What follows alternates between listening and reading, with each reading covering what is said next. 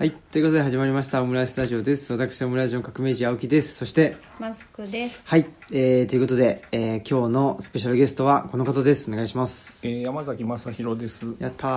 ー。久しぶりです久しぶりです。けど、まあ我々はそんなにお久しぶりというか、定期的にしょっちゅう会ってる。しょっちゅう会っているという。もうなんか、あのー、パンのお兄さんという感じで、あ、か、かぼちゃんが、カボスです。毎月タルマリーさんのパンを持ってきてくださって、ね一緒にご飯を。うん。そうですね。ごちそうさまでした。えーであったりあの一緒に最近で言うと尾鷲にああ、そうですね。ご一緒したりとかね、いやでも本当にああとはそうか一番最近だと鴻島さんのイベンああ、トに奈良のね。はい、はいはい。あ、そうですね。いらっしゃっていただいてというかもう行きと帰り山崎さんに運転していただいてしまってに。ありがとうございまもう非常にあの体力も温存できてね助かりましたという感じでなかなかまああの今年はこの前もその鴻島さんのイベント11月の6日とかだったと思うんですけど、まあ鴻島さんもうーんと何ですかねリアルのイベントがどんどんと中止になったりしていて、で鴻島さん僕と1月にやったんです東京でトークしてそそれ以来だって言って言ってましたね、ううん。山崎さんもやっぱそういう書店でのイベントっていうのなんかなくなったりとかありましたか？ああ、いや、僕のところは特にないですねあ。そもそもあんまり数が少ないんで、僕の場合は。そうか。実はだからそんなに仕事というか生活のパターンはほとんど変わってない。うんずっとだから家で仕事してるし、うん。人とあんまり接しないし。うんうん。あ、出てて。ちょっとかぼちゃんの出張がかぼ,、んかぼちゃんがね爪がそう伸びてだからます、ね。旅行あ旅行にね行けなくなった以外ああは、ーでもそれは結構でも大きいですよねうん、国内でだからちょっそうと最後にだから2月にフィリピン行ってうん。高知行ってあれがギリギリだった。それ以後の予定は全部キャンセルさせられてうん。あの強いられたので。そうだ。本当は夏イタリア行かれるっていう話でしたうもんね。ん。それ言ってもう11月も終わってもうい今年早かったですうね、んなんか動けないで終わった。そうそう感じで。なんか何もしてなかったけどなんか早かったよううん。な感じですね、そうですね。うん。うんまあそんなことで、うん。えーちょっと今日はですねその、まあ、僕と山崎さんあの寄稿している内田先生の「変のポストコロナ期を生きる君たちへ」のお話やらええ。何やらはい。っていう感じでぜひお話ししたいなとはい。はい。思っております、はい。じゃあジングルの方はい。お願いします、この番組は図書館、パブリックスペース、研究センターなどを内包する人文地の拠点、ルチャリブロの提供でお送りします。はい。ということでなんか最近はもう本当オンラインでうん。オムライス収録することもはいはいはい。なんか多くなっちゃったかもしれないね。我々2人で喋る以外はオンラインがやっぱり多くてうん。村内に住んでてもなんかオンライン。会えばいいのにねとか。まあ、まあ楽だなって楽だなっていうんなってでしまったので。うん。オンラインって Zoom で。 Zoom で。はい。でもそうですね。やっぱり実際にお会いしてうんっていうのとはやっぱり全然違いますようん。ね、なんだろうな、うん。まあとはいえなかなか会えない人うんともお話はできるので、うん。うん。うん。実際に会うのが一番いいんですけど、まあ会うのが難しい人とでもお話できるっていう意味ではいいかなというんで。でえっ、とこのコロナがになってからあのオンラインで彼岸の図書館のトークイベントっていうのもやってて、ほんで、えっと、この、まあ、ポストコロナ期生きる君たちへにも寄稿して斎藤浩平さんかな、うん。ともお話ししたり。ああ釈先生ともお話しさせてもらったりとかはしているという感じですね、でこの前初めてあのお会いしたりとか。なんかオンラインでしか会ったことがなかった人と初めて会うみたいなそのねあのいなんていうか普通は実際に会ってた人とオンラインでやるって感じですけど、なんかそのオンラインでしか会ったことない人と実際に会うと、なんかやっぱり当たり前ですけどその 3D だから、なんかやっぱり全然違いますね、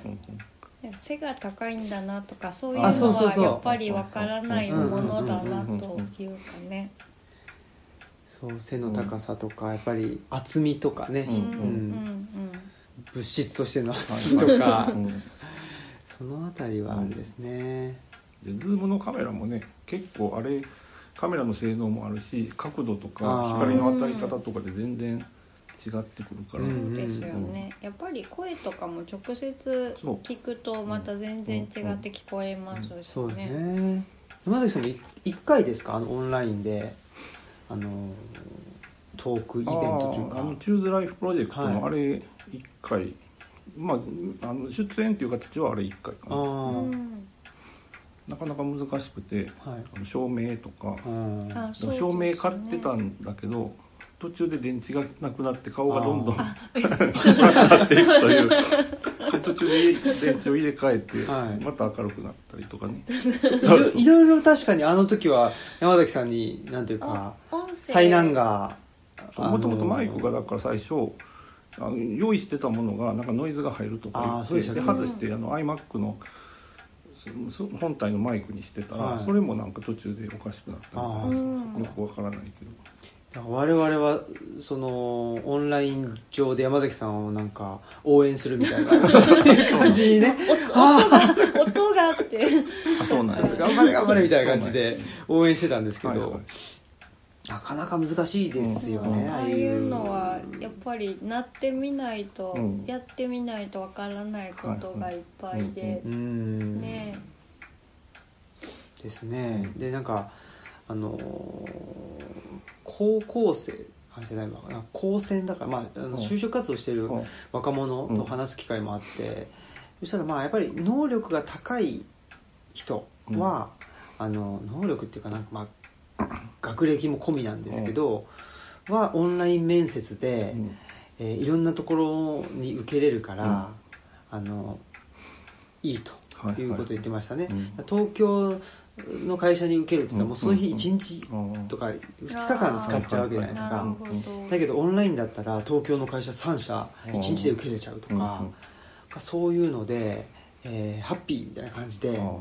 結構言効っ率がいいみたいなそうそうそうそう。合理的だっていう。そう。でやっぱりなんかまあ若者にそこまで求めるのは酷かもしれないんですけど、やっぱその効率によってその、まあ、そぎ落とされてしまったそれちょっと危ないね。だってそのうんハイテクの能力がない人はね最初からこそうなんですよね。うスタートで出遅れてるわけで、うん。そうなんですよ。だからね採用する側もじゃあそんなちょっとまあ言ってみりゃそのうまい小手先のテクニックに長けた人間を有能とみなして、ね、採用していいのかっていう。そうなんですよ。ますます難しいですよねそう。でそれって確かに日本国内で、うん。その、まあ、学歴がいい云々とかで限った、あの限定した場合は、うん確かにあんたたちいいかもしれないと。だけどオンラインって世界中に広がるから、うんじゃあ世界の人と勝負しなくちゃいけないってなった時に、うん決してその日本の学歴が上であるとか、うんテストでいい点取れるっていうことが、その生きていく上での力としてあの上位に来ないかもしれないっていそうところですよね、だからなんだろうな。なんか合理化して、うん。ハッピーって思ってる人って結構、まあ、特になんていうのかな。そのまあやっぱりテストでいい点取ったりとか、今の社会の中で、えーそんなに嫌な思いしてない人だと、うんうんうん。あこれはよりあの、まあ、要領よくいけるわってなるうんうんんですけど、うん。よくよく考えるとあの世界が競争相手になった場合に、そんなオンラインとかじゃない、うん。あのなんでしょうそういうこ効率的何かをやるとかじゃないなんか力うん。が実は大事になってくるんじゃないかみたいな話をすごくまあ考えてでなんかまああのむ無理やりあれなんじゃないですけど、まあ、あの山崎さんのいやでもそこにつながる話だとね思います、ポポストコロナ常時っていうのは、うんうん。要するにその平時であればそういうその容量良さとかうん。小手先の立ち回りのうまさとかでいい道を歩いていけるってことだけど、非常時になるともうそれは通用しなくなるから、うん結局その人自身のね物事に対処する能力とか考えて最善策を見つける能力とか、でそれを、ね、人に伝える能力とか、そうそれ総合的なねいろんな能力が問われるわけで。うん。本当にそうですね、うん。無人島でそのオンラインのそのなんかこうん。なんかオンラインで映えるスキルとか役に立つのそうそう。って言っただかららそういうオンライ極端に言うとンね映えするなんか外見とか仕草とか、あとこういう受け答えとかそのマニュアルがあってそれの通りにやったらいい結果を残せるみたいなそういう時代じゃもうおそらくなくなっていくだろう、うんうんうん。本当にそう思いますよね、まあその山崎さんの、えー、と論考、まあ、ずぶとくしぶとく生きていけと。誰も正解を知らない問題にどう答えを出すかっていう、やっぱりこれあれですよね。その非常時というか、まあ、うん。緊急時になるとルールが変わっちゃう。もしくはルールがなくなっちゃうとかそう。いう時に、ねリセットされてっていうことですよね。その時にそのあのなんとかオンラインになってえっ、と効率的だとかあのまあ便利になるっていうのは今までのルールのを引っ張ってきてるっていうか今までのルールの中で、うん。えーそれがオンラインになった時には確かにそうかもしれないけど、いやそもそもその今までのルールっていうのが変わっちゃってるんだからっていう、そじゃあどうしたらいいのかっていうそこをきちっと自分の頭で考えていく必要があるといううんことですよね。だからこれあの正解がないっていう、うん。あの状況をあのどうイメージするかっていそうことな気がするんですよね。ねだから正解がないっていうのは身の回りに正解がないということと思ってしまうと多分違っていて、どこにもないんだと。言った時にまあ、正解っていうか、そのこれが100%の正解っていうパッケージみたいな答えがないと、うんでもそれぞれの状況で最善の答えとか最善の選択肢っていうのはおそらくその場その場ではあるうん。でそれをどうやって自分で見つけるかと。でそれを見つけるためにいろいろ考えるかというのがね必要になってくる。だからうん。今までは正解っていうのがもうすでにあって、うん。誰かがもう用意してで認証して、うん。この正解をいくつ知ってるか。でどれだけ素早くそれを覚えたかとかそういうのが問われる時代だったんですけど、うん。もうそうじゃないと。そうですよね。しかもそのノーリスクで無傷の正解っていうのはもうなくなないそうそうねマシな選択っていうふううん。に書かれてたけど、うん。だから一番傷が少ないぐらいでうん正解としなければいけない局面ももういっぱい出てくるというか、そのことを分かってないといけないっていうか。うん。ね、だからそのなんていうのかな、まあ、正解というか最善っていうのは、うん。まあ、do, do the best であって、うん。そのい今の時点でのベストを尽くしていくっていうことですよね、僕は結構あのー結構すごく印象的だったのが、まあ、あの山崎さんの文章でその、うん。答えがない問題への対処については先生と生徒の立場は対等であるということですよ。ね、今まで逆に言うと今までなんで先生がえばってこれたかっていうと ってことですよね。答えがある世界の中で勝負するとそりゃ 先生がその答えをもう支配してはい。それしたらもう本当にまあええーえばれるわけですけどだからまあね我々のあの、まあ、こ個人的なあれですけどやっぱり先生ってえばってる人多いなってすごい思うんですけど、で、まあ、先生、まあ、100歩譲って、えーその学校というシステムの中で答えを知っているからえば,、まあ、えばっているっていうか、うん。まあ、権威的に見えるう。んそれはまあまだしも分かるんですけど、学校から出た時にはせお前先生じゃないだろうってあいう。そうですねそうそうだから別にそのおもおもしお話ししてて面白くなかったら、あのせ先生だったら生徒は話聞かなきゃいけないから一生懸命聞くけど、私たちあなたの生徒じゃないから別に聞く必要ないでしょっていうのが通じない場合が時々あって、やっぱりなんかあんまりねそこが不思議だなって思っちゃうんですよ、なんか関係性がもう固定化されてしまうっていうのは、うん。その学校の先生と生徒もそうだし会社の中の上司とうん部下も、部下も。だから会社出たらねその上司とか関係ないはずで,、うん。でひ昼ご飯食べに行く時も、ね、みんなで昼ご飯食べに行こうとか言ってで昼ご飯注文してで会社勤めしてる時に実際経験したことですけど自分僕これって言って注文したら上司より高いものを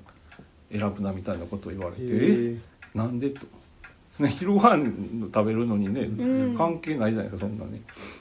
そういうなんかもう、え。なんていうのかな上下関係の固定化みたいなのが、なんかもうあらゆるところにあって、うんうんそれがすごいなんかうん窮屈やなという気はしまし,、うん。してそうですよね。それはもうパワハラになってしまうしそうそう。うん。そうそういうふうにどこにでも持ち込んだら。そうだから今のいわゆるハラスメントって言われるものっていうのは結構そそこをあのか勘違いしちゃうっていうか、いう人は確かに多くって、まあで、えー先生っていうのって確かにそうあの学校だったら生徒はそその人が先生だから話を聞かなきゃいけないんですけど、でやっぱそれってそのな先生からしたら、うん。あのまあ、ききなんか気持ちがいいというか、わけまあ、強いわけじゃないですか。そうそうそうでその強い立場を保ちたいというのもまあ、分かるんだけどそう でもそれはダメだろうっていうまあ注の目なそうしてもらえるしう。ん別にすごい面白くなくてうんうんもみんなが一生懸命次何言うだろうって聞いてくれるとかね。でもやっぱりそれはせその先生たまたまその時先生でその立場だからであってやっ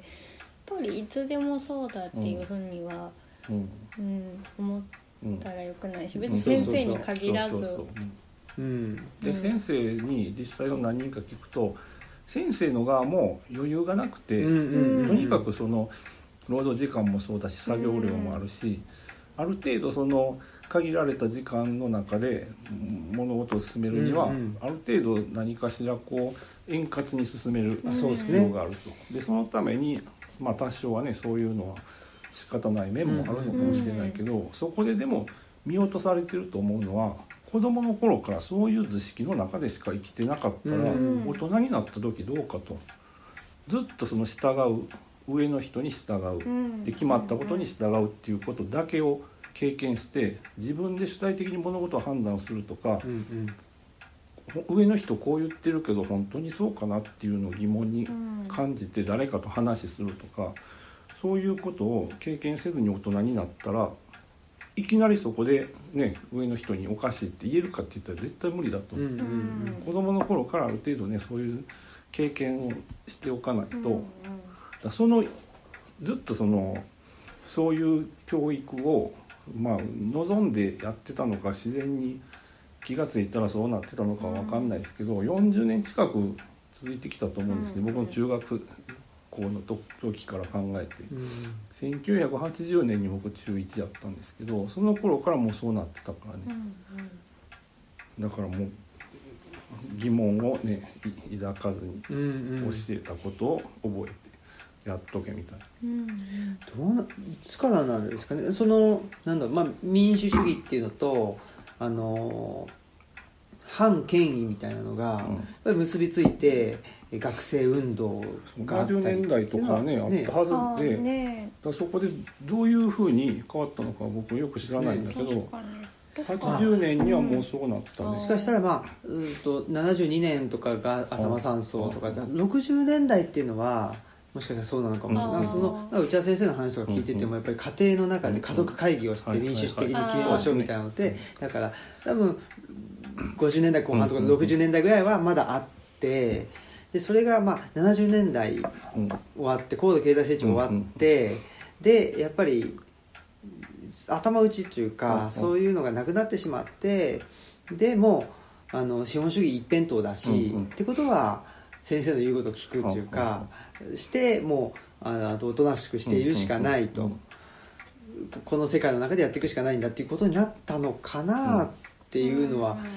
なんとなく思うんですけどね、だそうすると今のあの昨日も内田先生とも喋ってたんですけどあの菅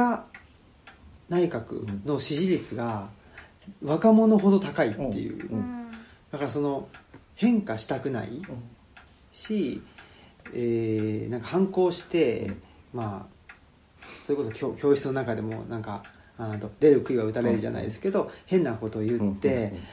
まあ、いわゆるはぶられるというかして、そしたらもう生きていけないとかがそのやっぱりその人と違うことをすることへの極端な恐怖っていうのが今の若者、特に日本人の若者でこの傾向って日本特有うん。みたいで台湾とか韓国とかも若者がどんどん発信してアメリカだって一番若者に人気があるのがサンダースだったりするわけじゃないですか。でまあ Generation Left って言われるようなもう社会に対する意識がすごく高いっていうのが今のまあえーいわゆるグレータ・トゥンベリさんとかもうちょっとまず30代ぐらいまでで Generation Left とか言われるらしいんですけど日本ってそれが全然違うっていうのが今の話とちょっと関係あってこれは何の打ち合わせもせずに今日資料を2つほど持ってきたんです。んで 今の話とまさに合うのが「えーニューズウィークにちょっとまあ2020年9月2日に公開されてた記事で批判的思考が低い日本の教師に批判的思考を育む教育はできないっていう記事が出てたんですね。でその中で生徒に批判的思考を促す教育をやってるかというのを国別に比較したグラフがあってで生徒にその批判的な思考を教師が促す。うんうん。ちゃんとその答えを教えてそれを覚えなさいじゃなくてこの問題についてねその批判的に考えなさいとか疑問を抱きなさいみたいな教育ででいろんな国たくさん調べてるんだけど一番トップはポルトガルで97.9%で、えーアメリカが82.3%、うん。で上海中国の上海が85.2%で韓国が76.5%、うん。んで台湾が70.4%じゃあ日本は何パーセントでしょ日本はもう批判的なうん。先生が促すなんてありえないんじゃないですか？うん。と思っちゃうよね。したらむしろ怒られる感じがするよね。怒られるっていうのはだ誰に？いやなんかそう。まあ、先先生にね、そう、んあそういう風潮になった。でうん。数字は韓国76台湾70数字どのぐらいなの？まあ30とはいえそうだそのぐらい30%ぐらい。うんのかな？答え24.4%え。ダントツで低い。本当に。でその一つ上ノルウェーっていうのが65だからー、え。ーあもうダントツでもあやっぱりそう全然ない。批判的思考っていうのを子供に教えでそういう子供に教えないで教育を受けた人がまた教師になったら当然うん子供にも教えないだからどんどんこの批判的思考を本育む当だ教育で、日本だけがもう完全に取り残されていると、うん、やっぱりそうなんだ、そうそう。うんだから教育の積み重ねってやっぱりそのまあ何でも教育のせいにしたらいかんっていうのはあるし安易にそのね学校が悪いとか言っちゃいけないんだけどでもやっぱ本気でこの20年40年の教育っていうのは今振り返らないかん時期になってるなとこのコロナウイルスっていう機会を、そうまあ一つのね機会あのチャンスとみなして見直さないかんいけないんじゃないかっていう気はするね。うんうんやっぱり学校でデモとかストとかのことを教えてもらうとかそうそういうのってそうそう全然ないもんね。うん、ないなって思います、小学校でねフィンランドとかではデモっていうのをうん。い意味を教えると、うんうんうん。社会のね健全さを保つために必要なものであって別に政府を攻撃するのが目的じゃないと。ね。だから日本ではね批判そのすごい悲壮的にデモっていうのは政治的行為とか政治的発言とか言って、そのお上に歯向かうみたいなイメージがあるけど、そうじゃないと。健全さを保つためにやるんだ、うん。うんおかしいことやってたらおかしいですよと。そうですちゃんねと軌道修正しなさいと。だからね政治監視は民主国家のそうそうそう。ねその国民のねやるべきことでもあるんだけどなんかその反抗何 やろ親に対する反抗期みたいそうそうにぐらいにしか思われてないところがあるなと思います。もう一個資料。こう、えっとこれは2015年の調査で、えー学校で高校生に校則を守ることは当然だっていう問いに対して、そう思う。どちらかといえばそう思う。どちらかといえばそう思わない。でそう思わないの4つで4択で、えー通ったあのアンケート調査みたいなのがあって。で2001年では、えーそう思うとどちらかといえばそう思うっていうのが両方合わせて68.3%うん。そう思うが16.8でどちらかといえばそう思う。と51.5でね。でまあ大体7割弱2001年20年前で2013年の調査ではこれがそう思うとどちらかといえばそう思うの合計が87.9%になってうる、ん。もう9割弱がうんそう思うと。うん。だから校則を守ることは当然だっていう問いは校則っていうのはもう疑問の余地なくうん。正しいものだっていう前提を内包した問いなわけだけどそれに対しても疑問を何も抱かないっていう高校生がもうすでに9割弱。今そこれから7年経ったのが今だからおそらく今もっとねうん。上がってるだろうと。でそれ考えるとさっきのその、ね、若者の支持っていうのも何にもだから疑問は僕は抱かないといううんかおそらくそのこういう状況を見るとそのこういうことをねやるとなんかまずいことになるからそうするっていうよりももう最初からそれが最善の、何かね一番まあコストパフォーマンスでコスパっていう言い方あるけど首相今の首相側の人なんだからそれに従うのが一番コスパがいいやんっていうふうなおそらくそういう単純な考えになってるんじゃないかという気がする。そうですよね、だって特に菅政権菅内閣って何もやってないですからね、うん。まだ。そう。何もやってないのになんで何もやってない。が高いんだっていう。そう。だからそこで何もやってないかやってるかっていう判断基準すらがもうないって考えると、そうですね。政権を取ってるからってことですよね。だからその高速だからっていうのも、例えばその地毛が明るい茶色い色の人でもなんかかぶれてでも黒に染めなきゃいけないっていうそう高なんです速とかだったらそれはおかしいじゃないかって。それはその本人の健康を害してまで髪の毛の色をあの揃えるっていうことはおかしいじゃないかとかそういうそういう校則だったら従うべきなのかとか、じゃなくてもう校則だからっていうふうになってしまうってことですよね。それっていうのは本当にその権威主義の思考の中ではごく普通のことで、でうん。例えばその権威主義的な思考になってしまうと理想的なリーダーがどんなリーダーかっていうとまずはっきり物事を決める人。うん。でしかもそのなんていうのかな。そのえーまあ誰かの意見を聞いたりしない人ですごくその何を考えてるか分かりやすい人ね。そうであればあるほどしその服従するものは服従しやすいだからその例えば民主党政権みたいなこういろんな人の意見聞いて物事を決めるっていうよりはもうワンマン社長みたいにバシバシッと決めると。でどこへ進もうとしてるのかすごい明確でしょ安倍も菅も。だからそんな人間の方が従う側としては従いやすい。うんうんうん。短絡的に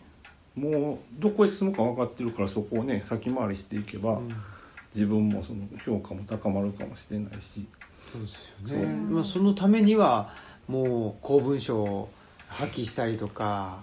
あの嘘ついたりとか何でもして、まあ、そこに付き従っていれば、まあ、自分もあの出世するし、うんうん。っていうことですよね、うんだから何ですかね。まああのなんかポストトゥルースってうん。よく言いますけど、なんかその事実かそうじゃないかとかうん。どうでもいいし、うんその正義かうん。正義じゃないかとかうん。善か善じゃないかとかもうどうでもよくなっちゃってるっていうのがまああのポストトゥルースのうんあの世界だっていう言われ方はしますけどそう勝つか負けるかであってうん。勝つためであればデマを流すのも一つの手段っていうふうに考えるとうん。良心の呵責とかなくなるからね。それは歴史修正の分野でうん。特によく見るあの光景だけども勝つか負けるかで自分の属するグループが勝つためであればデマのルフも許されると。う。ん。それは大義がね正しいんだから途中段階はもうねいいんだと、うん。恐ろしいっていうかだからあの小池百合子が、都知事が、うん。あのえー、と関東大震災の中の朝鮮人虐殺が、あのあったなかったというよりもあったかないかったかわからないみたいな言い方をするじゃないですか。それすね。あれが卑怯だなっていうのは思ってて。というのもものすごくエビデンスを揃っているあったっていうのと、全然エビデンスもないしもうほぼデマみたいなのなかったっていうのを、まあ並べて相対化しちゃうっていうあれのやり方がなんか僕はまさにポストトゥルースというか、なんか事実か事実じゃないかを検証しましょうとかではなくてよなんかうやむやにしていくっていうかそうそうそうで自分の、あのーやりたい方に目を向けさせるや持っていく。そうそう。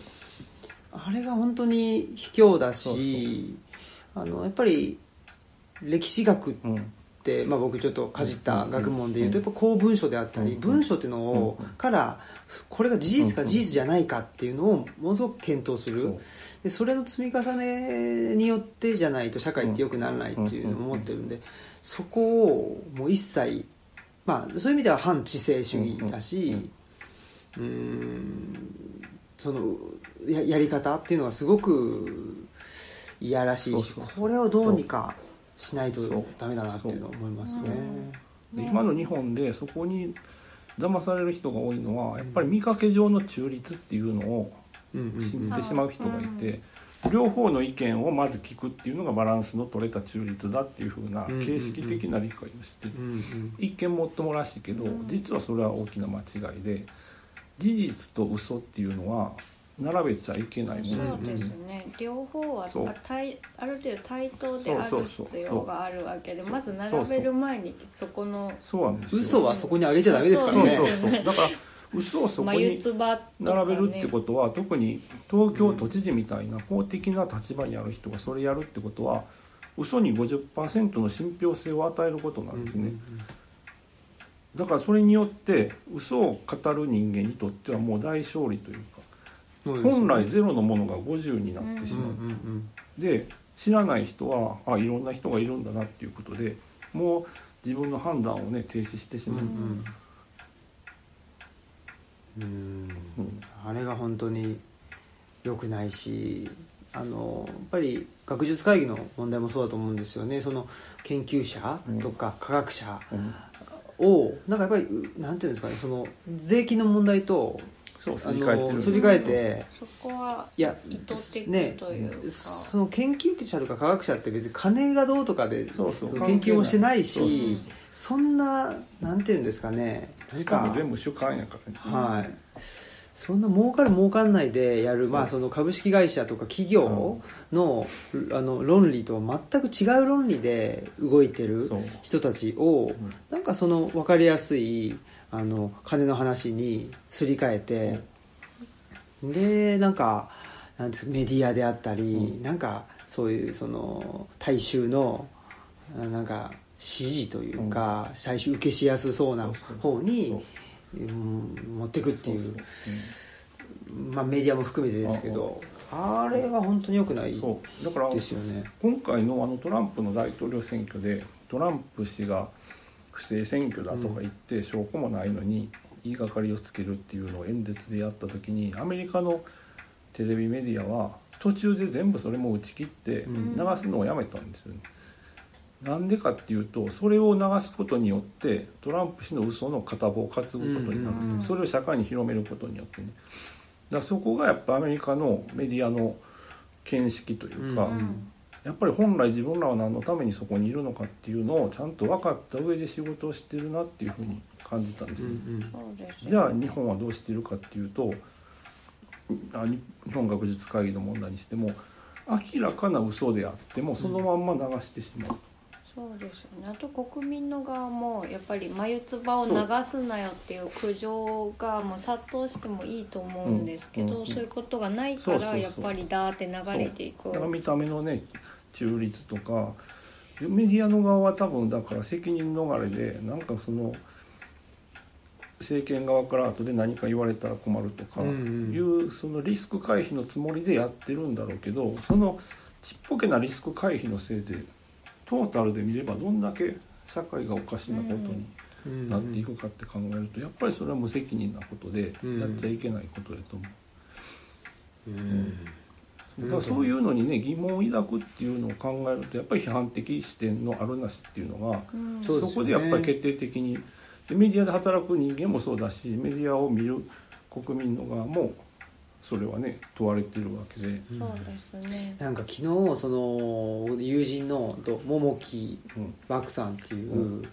あのハンナ・アーレントの研究者うん。で、えもうほぼ同年代なんですけど、との人と喋ってて、すごくあの意見が合うんですけど、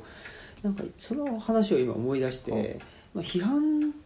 的能力というかうん。批判する能力が欠けてる、ん。今の世の中的に欠けてるし、うん。まあ、特に若い人はうん。ないしっていうことで言うとなんか批判が、まあ、悪いもんだって感じですけど僕その桃木さんとの話で、なんか僕桃木さんがちょっと乗れないのがまああの言っちゃえばインターネット出始めの時の、うん。なんていうんですかね評論とかうん。って、いわゆる霊障的なんですよね。でだから反権威とか批判みたいなのが霊障的だった時代があるんですよね、であれがインターネット出始めで、うんうん。それによって、まあ、権威を引きずり下ろして、でなんか平等性を出したっていうのがあって、で僕とかまあ桃木さんもそうだし、もう4つぐらいうんあの斎藤浩平さんの下なんですけどうんもそれやめようよって言ってる。んですよその霊障的なことを批判だとすり替えて考えるのやめようよっていうのがあったんですけど僕らよりちょっと上の特にインターネットの言論空間ってそういうのがあって僕とすごい嫌なんですよそれが。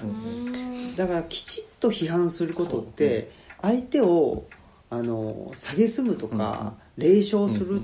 なんかあんなことややってるけどようん。みたいなことではなくてやっぱりそのきちっとした批判の仕方っていうんですかね。そこをも学び直す必要があるなそれはね思いますね。でその霊障的な人の特徴っていうのはすごいだから傍観的にいろいろねうん。博学のように見えて、うん。実はじゃあ自分どうした自分はどうしたいのっていう意見手の内を明かさないんですうんうよ、ん。常に右派はどう左派はどうとかリベラルがどううん。保守はどうとかあれこれなんかもっともらしっぽ並べるけどじゃああなた個人はどうなのと。うんうん。どうしたいのと最終的にっていうのを明かさない。明かしてしまうと自分も当事者となって論評される側になってしまうから。だから常にこう宙に浮いたなんか空中からねドローンでこう見物してるよようなポジションで安全な地帯から見下ろして、えー論霊障だけすると。うんうんうん。いやからそれもまあ一種のインターネットのなんか功罪中かまあそうですね。だなとも思うので、うんやっぱりちょっと改めてきちっと批判そうですね。して、でまあより良い方向にうんなるようにうん。やっぱりあの建設的にしていくっていうことがうん。すごい大事だなと思う。し、とその山崎さんの原稿で、その自由という道具を使いこなす能力を磨くってこれもものすごく大事だなと思ってて、よく聞くのがその自由がありすぎるんだみたいなこことをよく聞くんですよね。だから江戸時代は良かったみたいななんでそういう話になるんだっていうのを思うんですけどなんか身分が決まってたりとかその制限限界があった方が良かったんだみたいな、ね、その方まあそれも一種のなんか権威主義的な社会の方が楽だったんだみたいなことともつながってくるのかなと思うんですけどでもやっぱりその身分違いの恋はできないわけだし、とか、あとはじ移動の自由もできなかったわけですよ、その関所超えるのだってね、とかなんかやっぱり本当に江戸時代に戻ったらものすごく不便なことがたくさん。身分制のね怖さを知らないそうそう。本当の意味のね、うん、それこそし信仰の自由とかももちろんそうだね。そうそうそう。ないしそう権利あらゆるね権利がないと、で本当にだからね警察とかにいきなりなんかね暴力を受けても、救済してもらえないとか、うん、そういうレベルの話だからね。そうですよね、うん、っていうふうにも思うので、うん、えー、まあ、ただ一方でその、まあ、完全ななんていうその人、まあ、ここにも書かれてますけど、その人の能力以上の自由を与えられてしまった時にそうそこがね思考停止しちゃうっていう。思考停止でね県との自分が決めるべきことを上位者とか集団に委ねてしまうと、うんうんうん、そこに逃げて。で安心感も得られるからねそうすると、うんうんうん、大感をと引き換えに。そういうそのなんか人間のねその精神の弱さみたいなのをこう利用する人間がいるからね、うん、今まさにそういう時代になってると思う。だからあの311の後、うん不安に思ったり孤独感を感じたりとかっていうのはそういう権威主義が入り込みやすい格好のね、うん、状況やったわけで、うんうん、だからそこにね今までもそもそも戦後の日本の教育は少なくとも80年以降はもう権威主義的な方向だったのに加えてさらにそういう傾向がこの10年ぐらいで強まってるなというのは感じるに。うん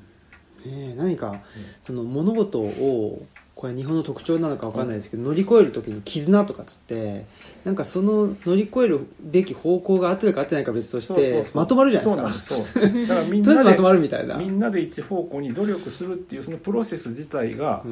価値があるかのようにでそこに寄ってしまうんですね。ね、ただねその今回のまあコロナのことで、韓国であったり台湾であったり、まあ、中国とはちょっと違うけど、うん、韓国台湾っていうのはその乗り越え方としてやっぱりちょっと何ていうのかなみんながバラバラになったっていうかもう最善の回をみんながのベストで尽くして考えたそれぞれのところでだからそのこの本にもちょっと触れたけどあんまり、ね、紙の原稿の枚数限られたからあんまり深入りできなかったけど例えば中国で言えばあの PCR 検査とかができる移動研究室っていうのをもものすごい税金を使って次々作ってるとか、うん、あと韓国もね PCR 検査ドライブする形式でやったりとかあと、まあ、台湾はあのオードリー・タンっていう大臣がそのマスクをこうなくて困る人が出ないように、えー、効率的にみんなが手に入れられるシステムをほんの数日で作ったりとか。だから社会を構成してる人たちがこんなんあったらいいやん。こんなんあったらよりね事態にうまく対処できるやんっていうアイデアをどんどん出してそれを具体的な形にしてっていう動きが次々と出てる。で中国は本当にもう例を挙げていけばきりないぐらいだけど例えばその武漢っていう最初にできたところで医療関係者がね封鎖してたくさん送られたっていうところでじゃあその人たちが食べる食べ物はどうするのってなった時に本当に短い期間で全自動の人がいなくても料理を出せる機械っていうのを作ってで医療関係者にそれであったかい料理を出したりとかやってた。そういうアイデアとか主体的に動いて何かをするっていう能力が今回の新型コロナでこうびっくりしたのは日本ってこんなに衰えてたんだ。おそらく10年20年前だったらもうちょっと同じようにいろんなアイデアが社会のいろんなとこから出てこんなん作りましたとか言って、うんうん、でじゃあこみんな真似しましょうとかってなってたと思うんだけどほとんどそういうの見ないからね日本では、そういう動きは。むしろすごいなんか何かの目をねこう怖がって動か動くのをねためらってると。だからもう本当にそのそういうのってねあのーじゃあもうこういう緊急事態なんで、みんなアイデア出してくださいって言った時に、うん。やっぱ普段からそういうここなあったらいいなあんなあったらいいなっていうのを考えてないとその時パッと出せないですよね。で例えば学校とかでもさうん。思いついたことを言うっていう訓練っていうかね習慣があればそれができるけど常にそれをなんか言っちゃったら先生にどう思われるやろっていう萎縮したうん状態がもう体質としてねそのもう体の中にも染みついてるともうそれもできない。うんうん。企業も一緒だけど。うん。だから自由に意見をい言える空気っていうのをだから普段からね醸成しとかないと、うん。いざそういうことになった時にできるかって言ったらできない、うん。で中国ってその北京の共産党政府の批判は、まあ、しちゃいけないことになってるけどそれ以外はすごい割と自由うにん。ものを言える社会になってて。企業とかでもねその上司に顔色を伺ってとかはあんまりないような感じで、うん。うん。ねえだからなんかまああのー最初の話で言うと、うん。今学校の先生がやっぱものすごい忙しいっていうことも多分あるんでしょうけど、うん。仮に何か生徒がこうの方がいいんじゃないですかとか言った時に、また忙しいのに余計なこと言ってみたいな。なんかうん。その感じってもう社会全体を覆ってるような気がしてて、ややこしいなみたいな。でも本当はそうじゃなくてなんかあそんなそんなこと言うの？みたいな。ので、やっぱりねその社会の中で一つ選択肢が増えたみたいなぐらいの感じで受け取るその大人の方も余裕を余裕がないと。やっぱりでもそんな余裕のない状況をねそのすごい大事な先生ってすごい大事な、ね、本来うん。役割なのうん。で、うん。そうそういう先生に余裕がない状態にしている社会ってそそういうう。のがやっぱりそう。うんだから結局ねその先生がなんでそうかっていうとやっぱり最終的にはねそのゴールは今の教育システム教教育行政のゴールは何かって言ったら就職うんううん。んっていうところででその就職側からこう逆算逆算してね、うん。やってると。そのシステムがね本当に今後もこれでいいんかと。うんうん。ね見直さないといけない。あのあのあらゆるものが、まあ、その就職っていう、まあ、資本主義体制の下で働くっていうのを就職と呼ぶとすると、うん。そこから逆算して考えられてるっていうのが特にその、まあ、70年代以降なのかもしれないですけど、そのそこの社会の在り方だから、でももうそれがちょっとそのげ逆算すべきゴールとされてたものが変わっちゃったんだからやっぱりそこから逆に言うとそのゴールがもう、うんちょっとこれ難しいっすっつったら逆算して一個一個もう今の制度じゃち違うよねっていうふうに考えていかないといけないと思うんですけどうんやっぱりまあ形骸化したものだけが残ってるっていうのが今の現状だしやっぱりだからね一朝一夕には変わらないことなんで40年かかってこうなったんであればもう本当にかもっと違う風に戻すにも20年40年おそらくかかるうん。だろうからだからそのまあは初めの一歩っていう感じでこういうねちょっとなんていうのか疑問を抱こうと。反抗っていうね概念をちょっと心の中に持とうと。うんで別にその反抗っていうのは常に逆らうってことじゃなくて決定権を自分が持つっていうことで、うん。だから疑問を抱いたら抱くのも自由だし従うかどうかも本当は自由だと。でまあ従わないと、まあ、社会が回らないとかね教室ぐちゃぐちゃになるとかそういう事情はあるから従うこと自体が悪いわけじゃない。ただ従うにしても従ってやってるんだというぐらいの、まあ、ちょっと、ね、偉そうな響きはあるんだけどそのぐらいの危害を持っておかないうんうんうんと簡単にね社会のシステムにも取り込まれてしまうよね。そうですね。だしななんだろう先生の側も「先生ちょっとそれ違うくないですか?」ってなった時に「あ違うね」ってこう言っていいような、そうそうそう。言ってでもそれそれでなんか教室がもうあの 破滅したりとかしないっていうか、そういうやっぱりそそうじゃなくても保てるような風にならないと、うん。先生の側もやっぱりちょっうん。とそれは辛いと思うし。それはそう思います、うん。だしうーんと僕もちょっと今後のあの原稿では書いていこうと思ってるんですけど、さっきのその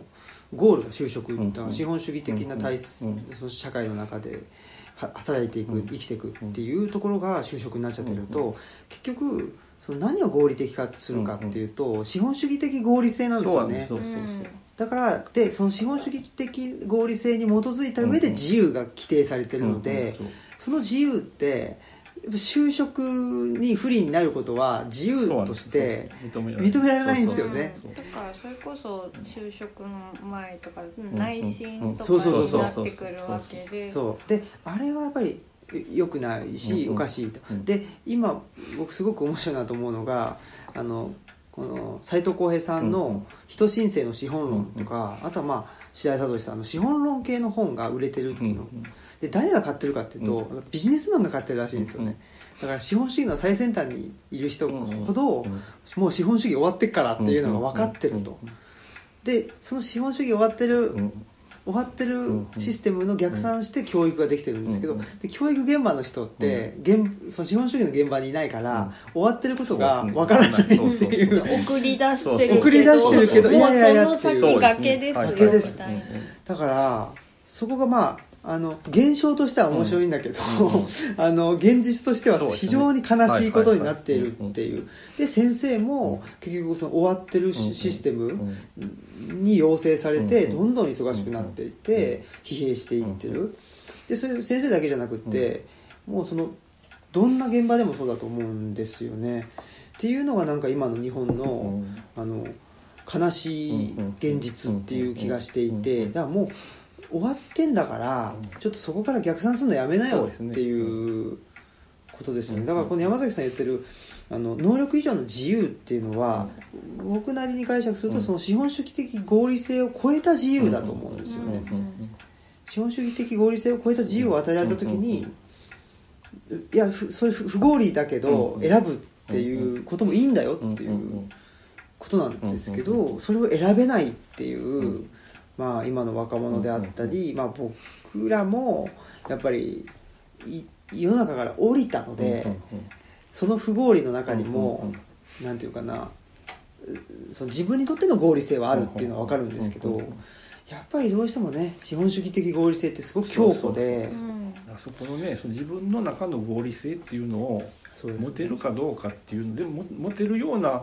ね、一人一人そう持てるような状況にするのが本当の教育のはずなのに、ね。だから人それぞれ違うんですよ答えはね、うん。合理性の答えはね。ね。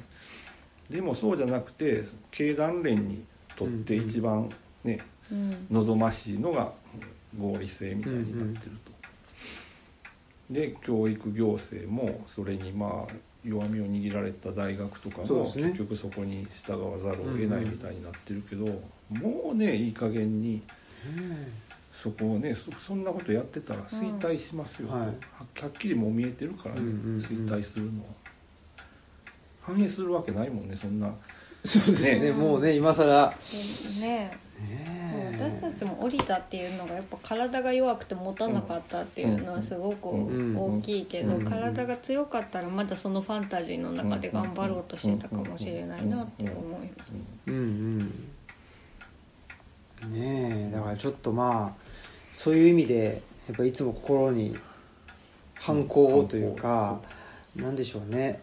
やっぱりうん。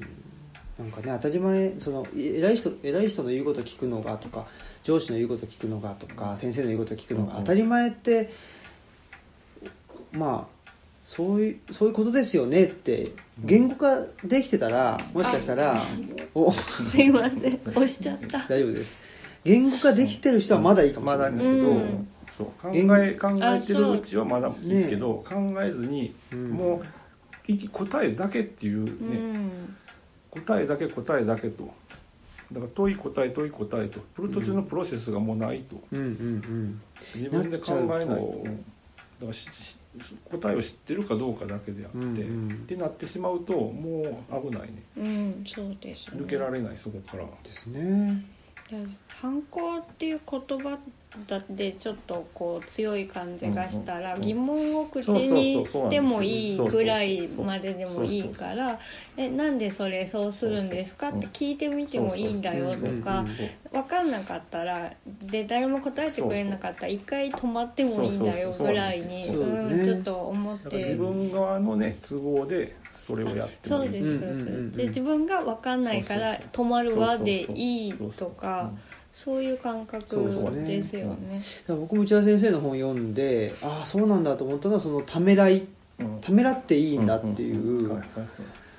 問いかけられたらすぐに A か B か白か黒かイエスかノーか出さなきゃいけないと思ってたんですけどうんうんいやちょっと待ってくださいってう。ん。その問い自体があって。そう。い うそうなんですそもそもその二択なんですそうそうそう。そうこれはダメですか？そうそうとかとか。ねっそうていう。のがそこにね気づけるかっていうのがこのね批判的思考ができるかどうか。っていうことで。やっぱりね、問いそのものを疑うと。うんうん。本当にそれがね完全な問いなのかそれともある方向にね誘導するための問いなのかとか。だから本当にあの歴史学ぶっていうのもねそういう前例をねたくさん知ってれば、うん。より騙されにくくなると。うん。過去のね政治史を調べると、やっぱそういうその誘導とかトリックとか詭弁とかで人を騙してある方向に誘導したっていう例はたくさんあるわけで前例知ってれば知ってるほどあこれ前に見たよっていうふうに気づけるから,、うんうんそういうのを一つね歴史を学ぶまあ理由というか。うんうん効能の一つかなっていう気うんうんがする。うん。いやー。ということでじゃあさっきちらっと流れましたけど。なんか押しちゃった。